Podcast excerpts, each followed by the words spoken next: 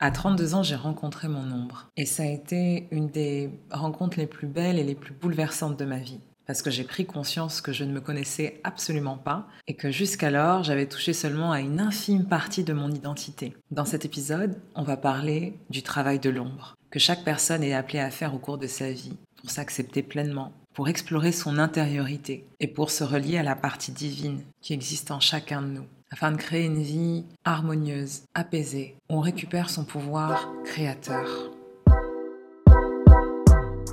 Pluriel, c'est le podcast des pragmatiques sensibles, qui recherchent un équilibre entre leur rationalité et leur sensibilité, et qui ont envie d'embrasser toutes les facettes de leur personnalité. Ici, tu trouveras des outils pour développer ton intelligence spirituelle et ton leadership conscient. Je suis Edmé Dena, une pragmatique sensible une âme libre, une accompagnatrice holistique qui t'aide à faire le lien entre la matière et l'invisible. Alors assieds-toi confortablement et ensemble, on va faire vibrer ton âme.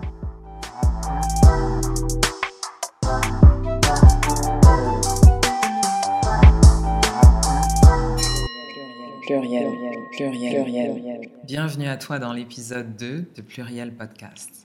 Et comme dans tous les épisodes, je vais te proposer une grille de lecture qui va te permettre d'ouvrir une réflexion personnelle sur un sujet. Et en réalité, au fil des épisodes, mon avis importe peu. Ce qui est intéressant, c'est d'observer ce que chaque épisode va venir réveiller en toi, ce qui va résonner. Et surtout, le plus important, c'est qu'est-ce que tu vas faire de cette résonance après l'avoir constatée. Et avant de commencer l'épisode 2, j'ai envie de te rappeler qu'il n'y a pas une seule vérité, mais il y a autant de vérités que d'individus. Ce qui fait que chacun, en écoutant cet épisode, va entendre ce qu'il a besoin de recevoir au moment où il l'écoute, pour cheminer individuellement à son rythme. Et il n'y a pas de compétition sur le rythme. Donc c'est pas exclu que certains de mes propos viennent réveiller des parties de toi qui ont été refoulées dans ton ombre. Et si tu es OK avec ça, tu peux continuer à écouter cet épisode. Sinon, on se retrouve tranquillement au prochain épisode ou pas d'ailleurs. Donc maintenant, ça c'est dit. Laissons place à l'épisode 2 de Pluriel Podcast. Alors l'ombre, qu'est-ce que c'est? L'ombre, elle est composée de toutes les parties de ton être à qui tu ne donnes pas d'amour. Toutes les parties mal aimées de toi-même, que tu refoules, que tu rejettes, mais qui sont bien là au fond de toi et qui t'accompagnent au quotidien dans l'invisible, dans tes prises de décision, tes actes. L'ombre va symboliser toute la polarité qu'il existe en chacun de nous, où chaque trait de notre personnalité va exister par son contraire. Du coup, tu peux déjà commencer à te dire, je bah, je me sens pas forcément concerné par ce travail de l'ombre. Si tu te sens pas concerné, c'est probablement que tu n'as pas conscience de la place que prend ton ombre dans ta personnalité, voire dans ton identité. Bon, je te rassure, on n'en meurt pas. Hein. D'ailleurs, ça a été mon cas pendant très longtemps. À l'heure où j'enregistre ce podcast, je viens d'avoir 37 ans et j'ai commencé à prendre conscience de mon ombre il y a seulement 5 ans. Donc c'est assez récent.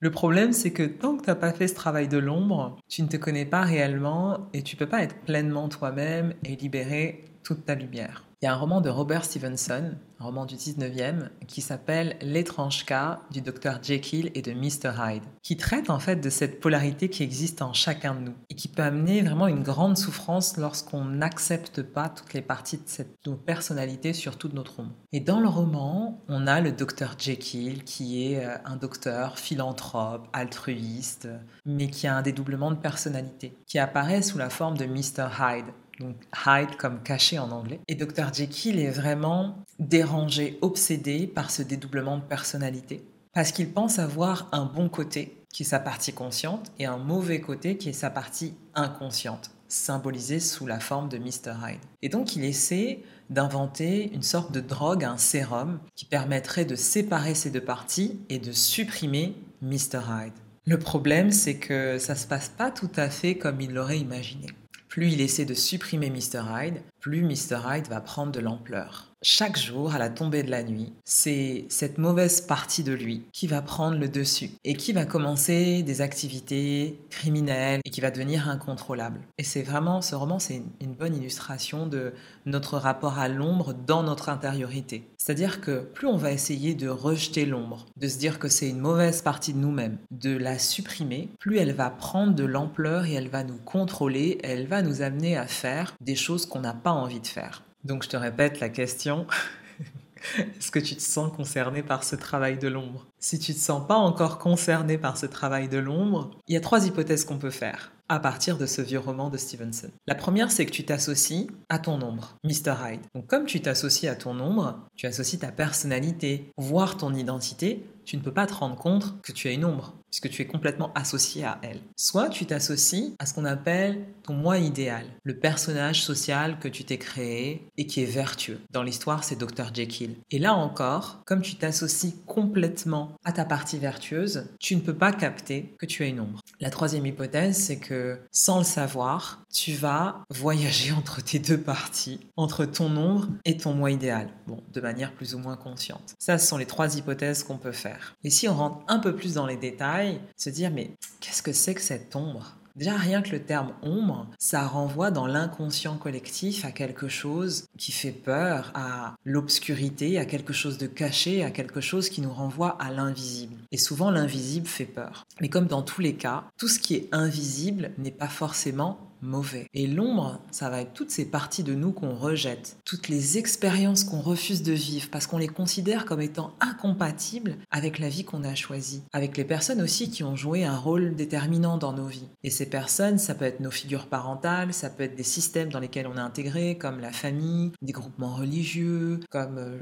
voilà plein de choses, des clubs euh, qui ont fait qu'on a construit notre identité euh, autour des valeurs de, ces systèmes et de ces groupements. Donc l'ombre, ça va être tout ce qui est considéré comme confrontant, comme honteux, pour notre personnage social, aussi pour notre ego. Et donc, comme ça nous dérange, on va refouler tout ça dans l'ombre pour se protéger. Et c'est une partie de nous qui est inaccessible à première vue, mais qui fait partie intégrante de nous. Tous les hommes ont une ombre. Si vous me demandez mon avis, je pense que personne ne peut faire l'économie du travail de l'ombre. Au risque de la voir grandir, d'associer son identité à son ombre, et on va se priver comme ça d'un espace de paix intérieure qui est possible uniquement quand on a trouvé cet équilibre quand on a appris à apprivoiser son ombre. On se prive aussi d'une grande partie de notre potentiel et de notre puissance. Donc l'enjeu du travail de l'ombre, c'est de se rencontrer, de s'accepter et de faire l'expérience de l'amour inconditionnel envers soi-même. Un amour qu'on trouve d'abord à l'intérieur de soi et pas à l'extérieur. Et sincèrement, notre incarnation, c'est que ça. On est venu sur Terre pour kiffer, on est venu sur Terre pour expérimenter l'amour. Et cet amour inconditionnel, il commence dans l'ombre. On va aussi libérer son plein potentiel parce que dans l'expérience de l'ombre, on découvre la lumière. Et oui, c'est pas en se rapprochant de la lumière qu'on va découvrir la lumière. La lumière, on la découvre dans toutes nos parts d'ombre qu'on accepte,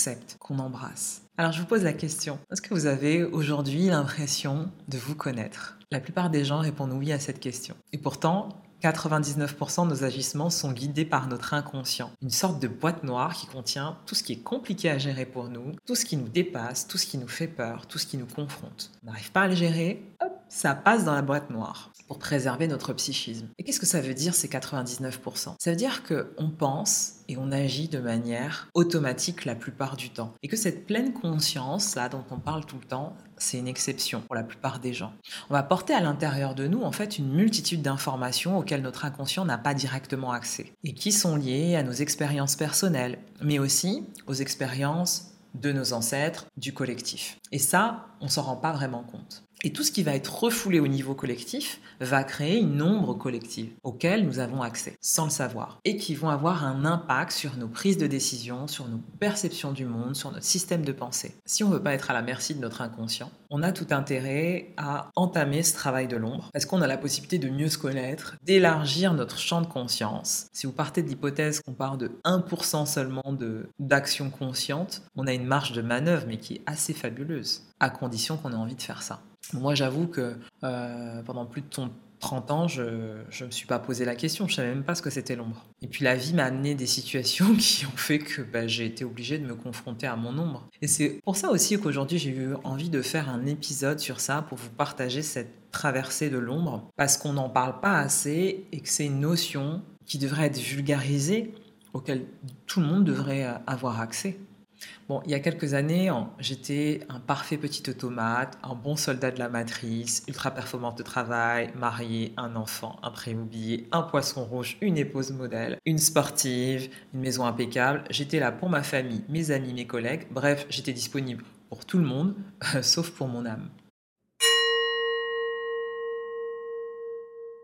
J'avais développé une personnalité très euh, psychorigide, hyper contrôlante, plus à la maison qu'au travail d'ailleurs. Et j'avais tellement de règles à respecter dans ma vie pour me sentir en sécurité, pour calmer mes angoisses, qu'inconsciemment, j'avais prévu des règles au cas où il n'y avait plus de règles. J'étais une folle. La plupart des règles que je respectais étaient euh, inconscientes, bien entendu. Bon, j'ai toujours des règles, mais j'en ai quand même beaucoup moins. Je, suis plus détendu aujourd'hui.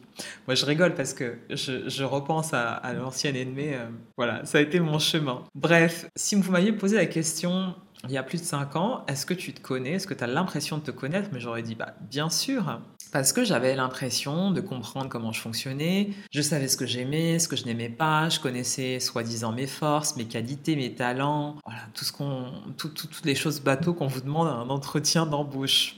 Mais en réalité, j'avais aucune conscience de ce qui m'animait dans l'invisible. J'étais une sorte de pantin à la merci de mon inconscient et des circonstances et de mon histoire et de plein de choses en fait euh, que je ne captais absolument Mais pour moi, l'hyper-contrôle, c'était un moyen de me dire que je me laissais pas euh, impacter par les circonstances extérieures. la blague. Donc quand on te pose la question, toi, tu es en confiance, tu penses que tu te connais, tu penses que tu es libre, tu penses que tes décisions sont dues à ton libre arbitre et que tu as une souveraineté.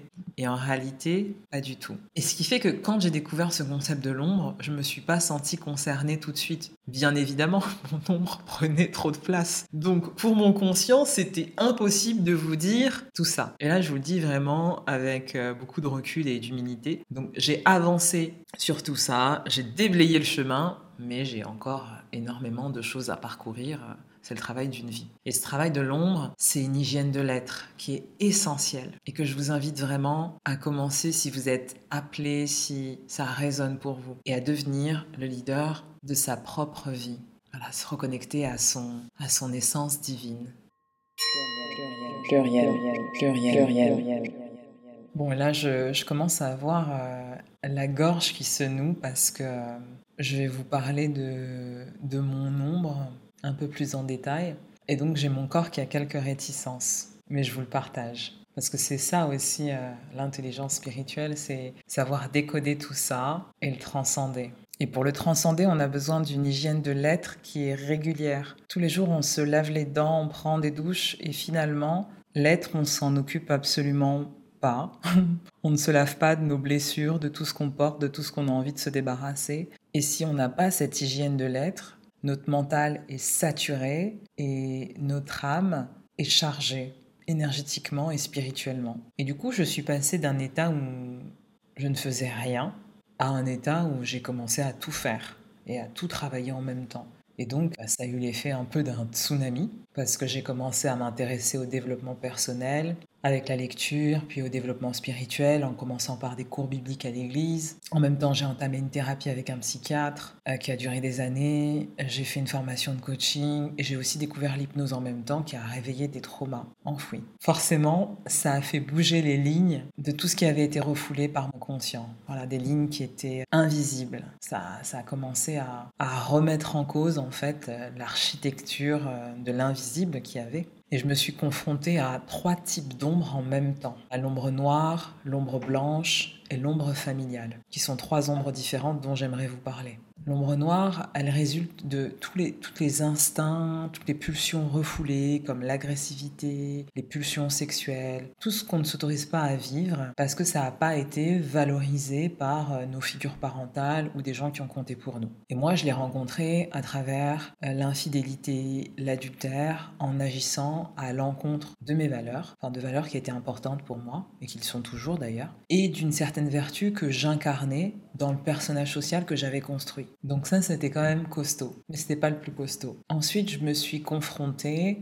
à l'ombre blanche, celle qui provient du manque de développement ou du, refoulement de tendances qui sont vertueuses. Pour vous donner un exemple, une personne qui a été élevée dans un environnement qui est violent, euh, mafieux par exemple, où la malhonnêteté c'est un peu la norme, cette personne aura une ombre blanche qui sera composée de bienveillance, de compassion, d'honnêteté, de sentiments, d'émotions tout simplement. Et moi, ça a été mon cas, pas le cas de la mafia. Comme j'ai vécu dans un environnement qui était dur, qui était violent, dans mon ombre, il y avait aussi l'acceptation de ma vulnérabilité, accepter d'exprimer mes émotions, de m'exposer, d'être transparente sur ce que je ressentais. Donc ça, ça a fait partie de mon ombre blanche que j'ai rencontré aussi et je le développerai plus tard. Et en, la troisième ombre qui a été, bah, je pense, la plus costaud là en vous en parlant, c'est l'ombre familiale. L'ombre de tout ce qui a été refoulé par le collectif que constitue ma famille. Et je m'y suis confrontée de plusieurs manières en touchant à des problématiques transgénérationnelles, bien sûr. La première, ça a été euh, d'aller euh, bousculer une culture du non-dit sur les agressions sexuelles, sur les enfants, les femmes. Ça, ça a été très très costaud, et ça l'est toujours. Et je suis émue en vous en parlant. La seconde, ça a été les conflits de maternité. Voilà, avec plusieurs femmes qui ont abandonné leurs enfants dans ma lignée. Il y a aussi euh, eu des ruptures de liens paternels. Donc plusieurs hommes qui ont eu du mal à conserver un lien périn avec leurs enfants. Donc j'ai un peu cristallisé tous les sujets euh, tabous de ma famille. Je suis vraiment, j'ai mis des gros coups de pied dans mon ombre familial pour faire bouger l'architecture de l'invisible. Et j'ai tout bousculé, tout perturbé. Et c'était très compliqué pour, euh, je pense, pour les membres de ma famille, parce que euh, je suis celle qui a posé des questions, qui a réveillé des traumas, qui n'a plus accepté de se taire. Et en plus, je suis une femme indépendante. Donc, vous imaginez le, bordel. Avant de développer un peu plus en détail euh, ma traversée de l'ombre, pour bien que vous compreniez, j'avais envie aussi de, de vous partager voilà, d'où vient cette théorie. La théorie de l'ombre, elle a été développée par un psychiatre suisse qui s'appelait euh, Carl Gustav Jung, qui va amener une dimension euh, spirituelle dans l'exploration de la psyché humaine, je trouve, par rapport à Freud. Globalement, en nous disant qu'il y a cinq champs de conscience et qui permettent à l'homme de, euh, s'il fait ce travail de développement personnel, spirituel, de se rencontrer, de se rappeler de sa vraie nature, de se connecter au divin, au cosmos, à ce qui est plus grand que lui. C'est vraiment un chemin d'expansion de conscience. Et ce que nous explique Jung, c'est que la première dimension de conscience, c'est la persona. Chaque homme se construit un personnage social, qui est une sorte de moi idéal pour s'adapter à, la société. Donc la persona, c'est ce que les autres voient de nous, mais c'est aussi ce que nous percevons de nous-mêmes. Et quand un homme en vient à associer son identité à la persona, il est un peu comme le docteur Jekyll dont je vous ai parlé. Il joue en permanence un rôle en société. Il porte des masques et il se perd dans le jeu. Il pense que le jeu est la réalité. La deuxième dimension de conscience, c'est le moi, on appelle aussi l'ego, qui va assurer une sorte de cohérence interne. Là, c'est notre partie consciente. Il n'y a pas vraiment de problème à avoir un ego. S'il n'y a pas d'hyperfonctionnalité de l'ego, c'est OK. L'ego, il est là pour réguler. C'est la partie consciente qui sait ce qu'elle est et ce qu'elle n'est pas, normalement, quand l'ego n'est pas hyperfonctionnel. Troisième dimension de conscience, c'est l'ombre. L'ombre, elle est composée, comme je vous l'ai dit, de tous les éléments personnels, collectifs qui sont refoulés par la psyché. Parce qu'elles sont considérées comme incompatibles avec la vie, avec le personnage social qu'on s'est construit. Donc il y a cette ombre qu'on doit rencontrer et apprivoiser. Et puis juste après, Jung nous parle de l'anima et l'animus, qui sont les énergies féminines et masculines qui existent en chacun de nous et qu'on a besoin d'équilibrer à l'intérieur de nous, qu'on soit un homme ou une femme. Et l'énergie masculine, elle est symbolisée, elle est liée à l'action, à l'organisation, à la rationalité, à la force. L'énergie féminine, elle est beaucoup plus liée à la spiritualité, la réceptivité, la réflexion, la créativité, les émotions. Et on a besoin de trouver un équilibre intérieur pour intégrer ces deux notions, ces deux énergies qui existent en nous. Et si on ne le fait pas, il y aura toujours un déséquilibre. Et à partir du moment où on n'accepte pas une des deux énergies, ce qui se passe, c'est qu'elle est refoulée dans notre ombre. On peut rééquilibrer ces deux énergies uniquement par deux types de rencontres. Quand on est une femme, c'est dans le rapport avec les hommes qu'on va apprendre à rééquilibrer. Quand on est un homme, c'est dans le rapport avec les femmes qu'on va rééquilibrer ces deux énergies. Ça, c'est le premier type de rencontre. Le deuxième, c'est la rencontre avec les archétypes et qui vont faire que, à leur contact, on va rééquilibrer nos énergies. Les archétypes universels de la mère, le père, Dieu est l'archétype du Père céleste, par exemple. Jésus est un archétype. Marie est un archétype.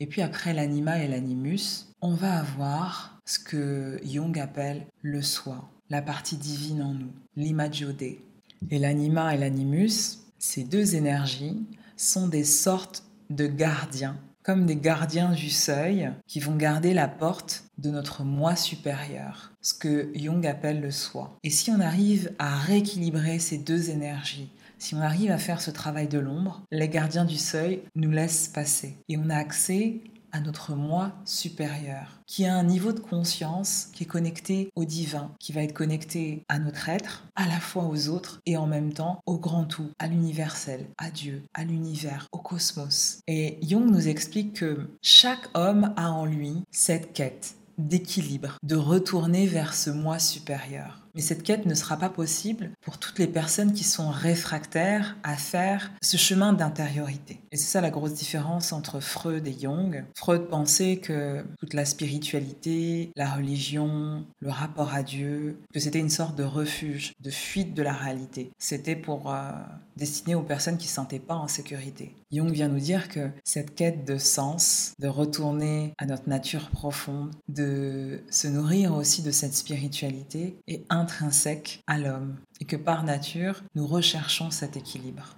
Donc, tout ce chemin de conscience, Jung l'appelle l'individuation. Et c'est ce qui va permettre à l'homme de réunir tous ses champs de conscience, toutes les facettes de sa personnalité, pour remettre sa part divine au centre, le moi profond, là, le soi, ça va devenir le centre de l'identité. Et on arrête de jouer petit bras en, en mettant en avant son personnage social, son ego. Le soi va prendre toute sa place, va reprendre sa place. Et donc on touche à un état de complétude, d'harmonie intérieure et extérieure.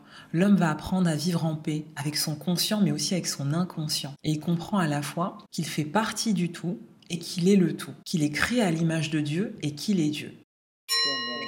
Pluriel, pluriel, pluriel, Alors maintenant que vous savez d'où provient cette ombre, vous vous demandez sûrement comment euh, concrètement dans la vie vous savez que vous confrontez à votre ombre et que vous devez travailler euh, sur cette ombre pour la réintégrer dans votre conscient. L'ombre, elle apparaît quand on entre en relation avec les autres, sous forme de projection qu'on va faire sur eux. Tout ce qu'on n'accepte pas de vivre, toutes les parties de nous qui sont mal aimées, qu'on n'accepte pas, on va les projeter sur les autres, comme pour nous rappeler qu'on doit faire la paix avec ces parties de nous. Tout ce qui nous énerve, tout ce qui nous répugne, euh, tout ce qui nous met hors de nous chez l'autre, ça nous donne des indications sur notre ombre. Donc on devrait presque remercier les autres d'activer notre ombre, parce que ça nous permet euh, de savoir ce qu'on doit travailler exactement pour élever notre niveau de conscience et accéder à notre partie divine. Et si l'ombre n'est pas reconnue, accueillie, non seulement elle risque de créer des obsessions, mais elle va rejaillir au niveau conscient de plein de manières, par des rejets, par des préjugés, par des jugements qu'on peut avoir sur les autres. Mais tout ça, ce ne sont que des projections.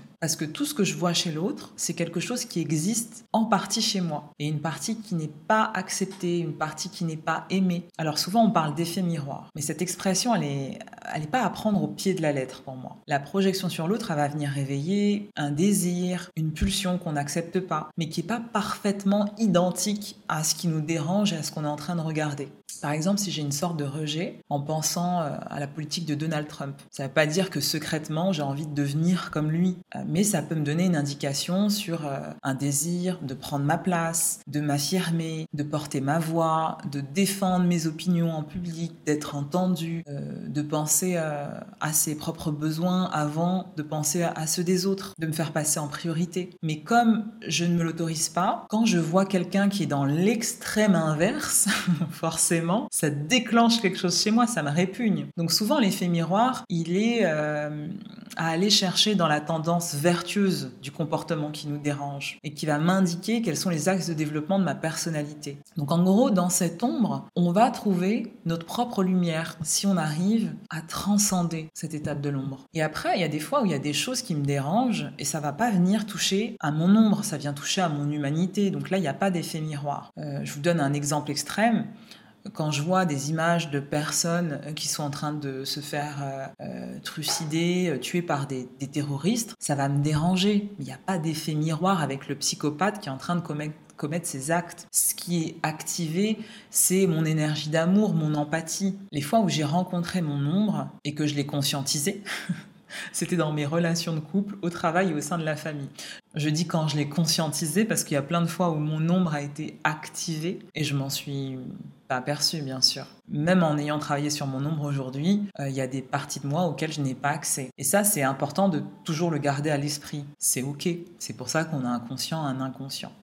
Donc, le couple, ça a été mon espace de prédilection pour rencontrer mon ombre. C'était pas choisi, hein, bien sûr. Mon ombre, elle a été composée de pas mal de choses, comme je vous l'ai dit. Déjà, il y avait un refus de ma vulnérabilité qui m'a amené à me couper de mes émotions, à me couper de mon corps, de mes ressentis, parce que pour moi, euh, se montrer vulnérable, c'était être en danger, c'était mourir. Là, j'extrapole avec mon inconscient, mais ce qu'il y avait derrière, c'est ça c'est la survie. Et de manière générale, j'avais un refus de mon animus, donc toute l'énergie féminine, la sensorialité, la réceptivité, la créativité, les émotions et la spiritualité en dehors du dogme de la religion. Et ça, c'est important parce que l'énergie féminine, c'est aussi la spiritualité. Et moi, j'avais la spiritualité, mais j'avais la spiritualité d'un côté un peu euh, euh, dogmatique euh, règle, comme si elle avait besoin d'être enfermée. Et dans mon ombre, je pense qu'il y avait cette envie de liberté dans la spiritualité. J'avais aussi un rejet et une peur de la dépendance affective dans la relation amoureuse. Ça aussi, c'était lié à la vulnérabilité parce que j'avais vu ma mère être une dépendante affective. À l'inverse, que je suis devenue indépendante affective. Et ça n'a rien de glorieux hein, pour ceux qui écoutent. En gros, pour moi, l'énergie féminine et même être une femme, c'était compliqué parce que en fait, euh, j'assimilais euh, tout ça à être une proie, à être victime, à être sans défense. Et je n'arrivais pas à trouver d'équilibre. J'étais dans la peur d'assumer cette partie-là de moi. Et je vous parle vraiment de l'archétype de la femme, de l'énergie féminine. Là, tout ce que je vous dis, ça n'a rien de, physique ou de biologique, c'est vraiment dans, mon intériorité. Et ce qui est marrant, ou pas, c'est qu'à l'époque, je, me suis mariée avec un homme qui, lui, acceptait sa vulnérabilité. Il était très doux, très aimant. Mais comme moi, je travaillais pas sur mon ombre, je la projetais sur lui. Et à chaque fois qu'il s'autorisait à être dans cette énergie féminine, moi, ça, réveillé en moi beaucoup d'agacement, d'agressivité, de rejet, parce que je ne m'autorisais pas à en faire de même, parce que derrière, il y avait une petite fille apeurée qui ne montrait pas toute sa personnalité, qui ne s'autorisait pas à exprimer ses émotions, à partager ce qu'il a touché, à partager ses peurs, euh, ce qui l'a dérangé. Et donc, ça maintenait euh, le, la persona au sein du couple, ce qui fait que je m'autorisais jamais à être pleinement moi-même. Donc, je me suis mariée avec quelqu'un, mais en fait, je ai caché une grande partie de mon histoire personnelle, de mon histoire familiale quand j'ai conscientisé une agression sexuelle dont j'avais été victime quand j'étais enfant, je lui en ai pas parlé. Alors que ce jour-là, euh, il était dans le lit euh, à côté de moi, on dormait, euh, et je m'en suis rappelé sous forme de, cauchemar en fait. Et il s'est réveillé et je lui ai absolument rien dit. J'étais complètement fermée. Pluriel, pluriel, pluriel, pluriel. Et donc il y avait une partie de moi qui n'acceptait pas aussi de, de, se poser des questions sur la spiritualité au sens large. Par exemple, je n'acceptais pas de me poser des questions sur les pratiques ancestrales qui sont liées à mes origines. Donc mes origines réunionnaises, camerounaises. Je rejetais tout ce qui était mystique, l'ésotérisme, parce que dans ma famille, c'était mal vu et que ça faisait aussi partie de l'ombre familiale où euh, il y avait des personnes qui avaient choisi plus, on va dire, euh, euh, la spiritualité sombre que la spiritualité lumineuse.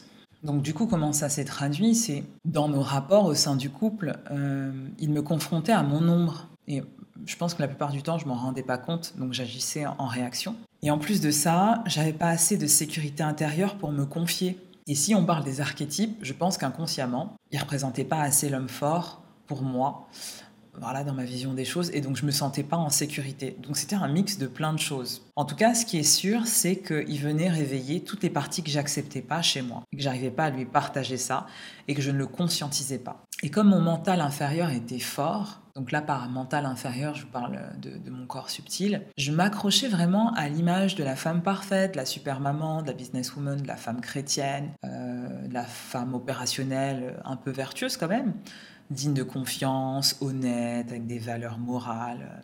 Voilà. Euh, ce que je suis, elles font toutes partie de moi, mais je suis plus complexe que ça.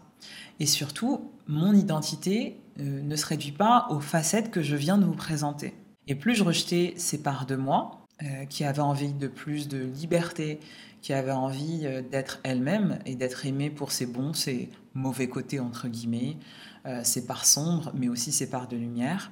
Voilà, plus j'essayais d'être forte, de ne pas montrer mes sentiments, plus j'essayais de cacher ma vulnérabilité, plus mon ombre a pris le dessus, jour après jour. Et donc plus j'essayais aussi de cadenasser ma spiritualité à travers la religion, plus ça venait nourrir mon ombre et toutes les peurs qu'il y avait avec. Et du coup, j'ai eu plein de phénomènes étranges qui ont commencé à se passer autour de moi. Voilà, j'ai subi des attaques spirituelles de personnes que je connais, c'est absolument pas, qui ont attaché ma santé. J'ai même failli euh, mourir euh, à un retour du Cameroun il y a quelques années. Bref, et je pense qu'en fait, voilà, toute cette ombre qui était nourrie spirituellement, ça fait qu'il y a des gens qui captaient mes dons spirituels autour de moi. moi, j'étais là, bah, je vois pas pourquoi on m'attaque, je comprends pas, c'est quoi les attaques? Enfin bref, j'étais, euh, je planais à 10 000. Et au bout d'un moment, c'est comme si mon corps physique n'avait pas été assez solide pour contenir euh, tous ces conflits intérieurs. Donc j'ai commencé à avoir des maladies, à beaucoup maigrir, et vraiment tout m'indiquait que bah, je devais me réaligner, mais j'y arrivais pas. Je captais pas les messages, j'avais peur, et même à l'intérieur de mon couple, j'avais pas cet espace d'expression de mon ombre, de l'intégralité de ma personnalité. Alors je suis allée la chercher à l'extérieur, à travers l'infidélité. Alors ça correspond pas du tout à mes valeurs, mais ça montre bien, et c'est pour ça que je vous le raconte ici, que plus on rejette une part de soi, plus elle prend de la place. Et dans mon cas, l'infidélité, ça n'avait rien à voir avec un épanouissement sexuel, parce que j'étais épanouie sexuellement dans mon couple. Mais il y avait tout un pan de ma personnalité relative à mon ombre, à ce que je cachais, qui n'était pas exprimé au quotidien et qui m'enfermait dans ma persona. Et probablement, j'avais peur de ne pas être acceptée pour qui j'étais.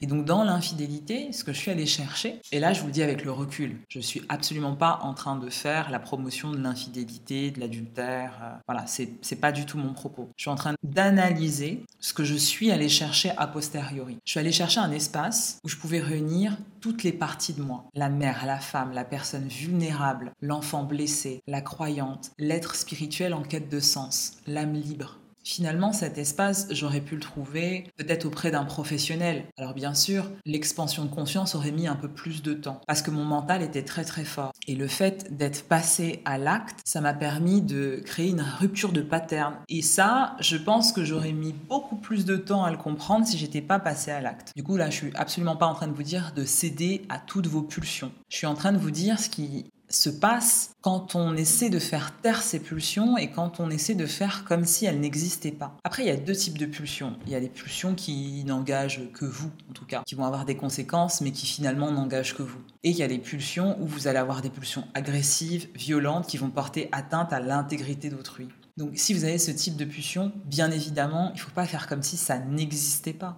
Vous pouvez aussi consulter des professionnels, en parler, avoir un espace safe pour vous accompagner dans ça. Mais surtout, il faut le verbaliser, il faut en parler, il faut reconnaître cette colère et cette agressivité qui vient de quelque part. Ça ne veut pas dire qu'il faut passer à l'acte. En tout cas, il ne faut pas faire comme si de rien n'était. Ces pulsions, ces désirs, ces refoulements, ça vient vous dire quelque chose. Bref, dans mon cas, j'avais plusieurs solutions. En passant à l'acte, en étant une femme infidèle, soit je continue à maintenir mon personnage social et parfois être dans mon ombre, c'est-à-dire jouer entre les deux. C'est voilà un peu schizophrénique, mais ça aurait été une des solutions et faire comme si de rien n'était. J'aurais pu aussi être dans le déni et m'enfermer dans mon personnage social de femme vertueuse, de femme honnête, et donc commencer à vivre dans la culpabilité, à me flageller, à me dire que je suis pas une bonne personne, avoir un dialogue qui est hyper dévalorisant, négatif, me dire mais pourquoi j'ai fait ça, etc. Ou la troisième option, et c'est l'option que j'ai choisie, qui a été de m'envoyer une sacrée dose de love à toutes les parties de moi que je venais de découvrir et que je rejetais pour m'accepter telle que j'étais. Et surtout apprendre à m'aimer quand je suis imparfaite. Apprendre à m'aimer de manière inconditionnelle quand je correspond pas à la femme que j'aimerais être, voilà, dans mon idéal. Qu'est-ce que je fais avec moi-même quand je suis pas comme ça? J'ai choisi de m'envoyer une sacrée dose de love. Je vous le dis avec euh, une fluidité aujourd'hui, mais ça n'a pas du tout été euh, aussi fluide que ça. Ça a été un processus interne où je me suis choisi moi. J'ai décidé de mettre fin à mon couple qui était fini parce que pour moi cette rupture de pattern et ce passage à l'acte a fait que bah, c'était certain que j'allais pas trouver cet espace de parole, cet espace de liberté dans mon couple qui me permettait d'être moi-même et d'être acceptée comme je suis.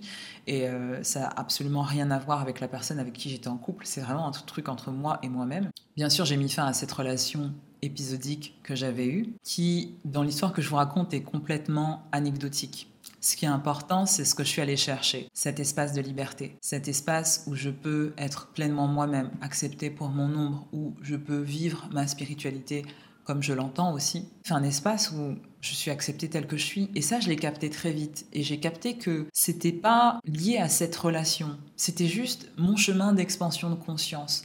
Alors ça aurait pu être autrement mais dans mon histoire, ça a donné ça. Et du coup, j'ai choisi de me concentrer sur moi et d'être honnête avec moi-même et d'être pleinement moi-même. Et ça, et ce chemin de self-love, il a commencé avec une, grande conversation, une sorte de love meeting avec toutes les parties de ma personnalité. Là, vous allez me prendre pour une schizophrène. Ça a donné ça. J'ai comme euh, cette partie divine en moi qui était vraiment enfouie, vraiment plus profond de moi, qui a pris la parole et qui a regardé toutes les facettes de ma personnalité. Voilà, tous ces champs de conscience différents. C'est le soi, c'est le moi profond qui a pris la parole et qui a regardé toutes les femmes qui étaient en moi, qui leur a dit "Elle les filles, là je sais que ça a l'air d'être le bordel. Je sais que vous avez peur, je sais que vous n'avez pas l'habitude de faire ça. Mais ce que je vous propose, c'est d'unir nos forces. Au lieu de se diviser, on va se rassembler. Et voyez, aujourd'hui, on vit dans cette petite tour au deuxième étage. Moi, ce que je vous propose, c'est de nous prendre par la main, de nous aimer inconditionnellement. Et vous verrez que on va monter directement au dixième étage. Et la vie est bien plus cool là-bas. Il y a plus de lumière, il y a plus d'espace, il y a plus de liberté. Qu'est-ce que vous en dites? Alors bien sûr, quand le moi profond a pris la parole lors du Love Meeting, y a eu quelques résistances. Hein. D'abord, il y a la persona qui m'a répondu. Bah, écoute, euh, moi, je me trouve quand même dans une situation un peu compliquée. Euh, tu viens de casser l'image que j'avais mis 30 ans à construire. Je te trouve un peu gonflé quand même de dire qu'on va s'aimer euh, et que tout va s'arranger. Et puis ensuite, j'ai mon ombre qui a pris la parole et qui a dit bah, écoutez, moi, j'ai envie d'être sur le devant de la scène. Ça fait 30 ans qu'on me refoule, qu'on me réprime. Aujourd'hui, c'est mon heure de gloire, moi j'ai envie de rester. Et puis à l'enfant blessé qui a pris la parole avec sa toute petite voix et qui a dit que elle avait peur, mais qu'aujourd'hui elle avait un grand besoin de sécurité et qu'elle avait plus envie de vivre dans la peur, qu'elle avait envie de vivre dans la lumière. Et il y a mon mental qui est arrivé et qui a essayé de m'amener dans les méandres de la culpabilisation. Et puis à un moment, dans ce love meeting, j'ai vu toutes ces femmes qui se tenaient la main avec le moi profond au centre. Et comme je ne savais pas quoi dire, comme à chaque fois dans ces moments-là, j'ai décidé de prier. Mais comme j'avais pas les mots, j'ai décidé de prier en langue. C'est la langue de Dieu. C'est une langue qu'on comprend pas. C'est une langue qui fait taire le mental qui vient essayer de nous, nous saboter. Et là, on parle directement avec son cœur, dans une langue qu'on ne connaît pas. Mais notre prière est toujours juste parce qu'elle atteint directement Dieu. Et là, j'ai vu ma partie divine regarder avec amour toutes les facettes de ma personnalité, qui leur a demandé de se tenir la main pour s'unir, pour ne faire qu'un.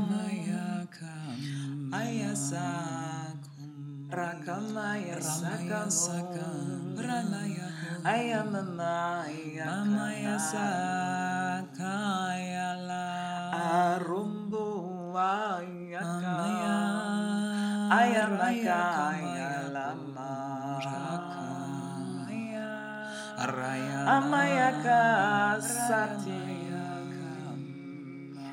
Ayamaka Ramaya.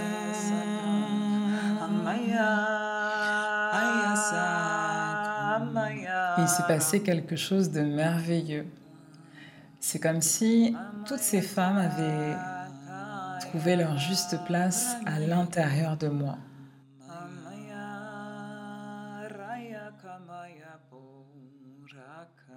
Comme si cet enfant intérieur qui était fragmenté avait pu recoller tous les morceaux et que j'étais enfin une seule et même personne et qu'aujourd'hui j'étais prête à explorer le monde avec cet ennemi qui était unifié. Alors après avoir fait cette prière, je me suis sentie euh, beaucoup mieux et ça a été le point de départ de ma nouvelle vie. Mais naïvement, je me suis dit euh, waouh, j'ai plus envie de j'ai pas envie de rencontrer quelqu'un. Moi, j'ai envie un petit peu de m'amuser, de rencontrer des hommes pour passer le temps, mais me concentrer sur mon fils et sur mon entreprise. Et je vous raconte ça parce que c'est encore à voir avec mon ombre. Et donc je me lance dans cette exploration de ma nouvelle vie en étant euh, unifiée, en étant en paix à l'intérieur et à l'extérieur, et en prenant conscience que bah, j'avais fait un saut quantique, que j'étais passée par euh, tous ces champs de conscience que j'avais explorés et qu'il me restait encore plein de choses à parcourir et j'avais envie de le faire. Mais j'avoue que j'étais un peu frileuse à le faire euh, à l'intérieur du couple. Pour moi, euh, le couple, c'était pas pour euh, cette année, quoi. c'est bon, j'ai eu ma dose. Laissez-moi tranquille. Et moi, je pensais que j'avais fait une sorte de pacte avec Dieu. Tu vois, je lui avais bien demandé c'est bon, maintenant, je me concentre sur le développement de mon entreprise, sur mon rôle de mère, de femmes aussi, quelques mois après ma séparation, je crois, 5 à 6 mois, je dirais. Pour le développement de mon entreprise, j'étais amenée à être en contact avec quelqu'un que je connaissais, que j'avais connu à la fac euh, il y a 15 ans. Et en fait, on se revoit et euh, on s'entend bien. On avait des enfants, on venait de se séparer, et d'un commun accord, on s'est dit, bah, si on sortait pas ensemble, en mode on chill quoi. Et là, Qu'est-ce qui se passe? En faisant ce pacte de ne pas sortir ensemble, on n'est pas dans un rapport de séduction. Donc, on laisse notre personnage public, le personnage social, à la maison et on vient directement avec son ombre. Et là, vous l'aurez compris, c'est la pire des choses pour ne pas créer une intimité avec quelqu'un. Parce qu'on se montre tel que l'on est et on se raconte nos histoires sans peur. Et on s'accepte puisque on avait fait le pacte de ne pas sortir ensemble. Donc on n'avait pas d'intérêt à être dans le jugement, à être dans euh, la séduction. On était juste là pour chiller, pour passer du bon temps dans un espace aussi safe parce qu'on se connaissait déjà. Et très vite, on s'est rendu compte que notre pacte était un peu bidon, qu'on était en train de tomber amoureux. C'était hyper agréable et tout, mais ça m'a renvoyé à toutes mes peurs. Et là, j'étais là, what the fuck? On a dit qu'on sortait pas ensemble. Comment ça se fait qu'on est amoureux aussi vite? J'ai pas compris. Et là, je lève les yeux au ciel, je lève les yeux vers mon Père céleste, un peu comme euh, une enfant euh, contente mais énervée, quoi. et je dis à Dieu, euh, je comprends pas en fait, on avait dit que là on n'était plus dans les relations amoureuses, on attend l'année prochaine. Et là, je vois Dieu qui me regarde, qui me fait un clin d'œil qui me dit, eh, profite, c'est cadeau ma fille. Et je lui dis, mais, mais en fait, t'as pas, pas, respecté ma, ma demande. J'avais quand même un, peu de révérence, tu vois, parce que c'est quand même Dieu, donc tu peux pas non plus parler n'importe comment. Et là, il me regarde, il me dit, ma fille, je t'ai donné ce dont tu avais besoin. Je ne te donne pas ce dont tu as envie. Et rappelle-toi que quand tu as prié en langue, c'est ce que tu m'as demandé avec ton cœur. Et là, j'étais là. Ok.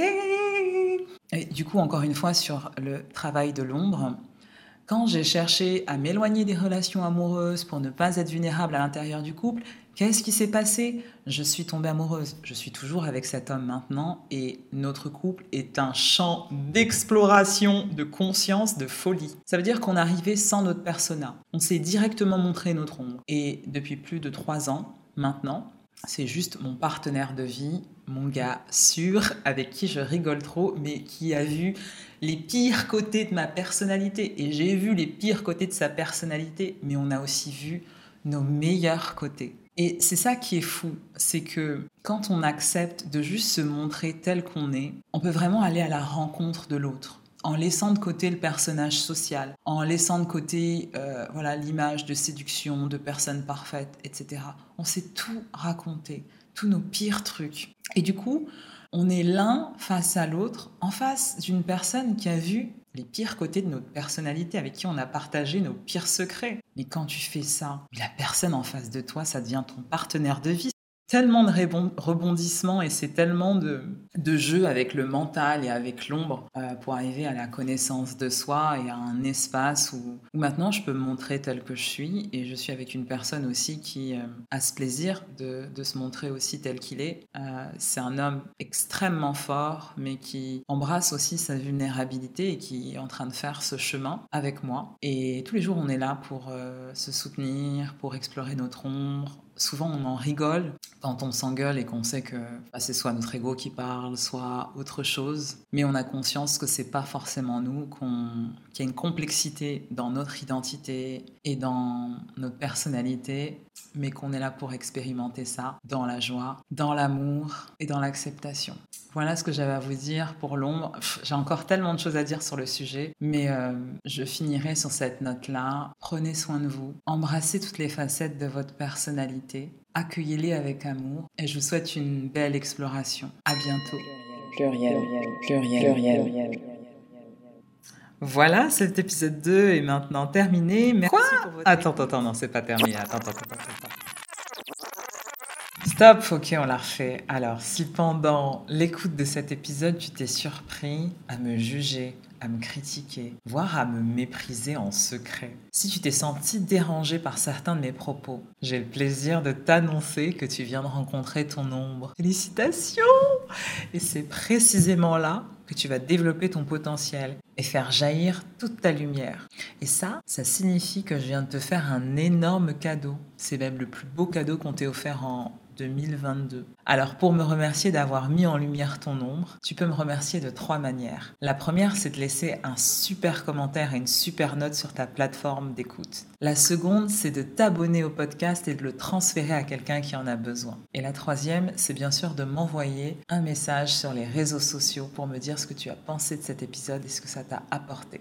Merci infiniment pour votre écoute. J'espère que cet épisode vous a plu.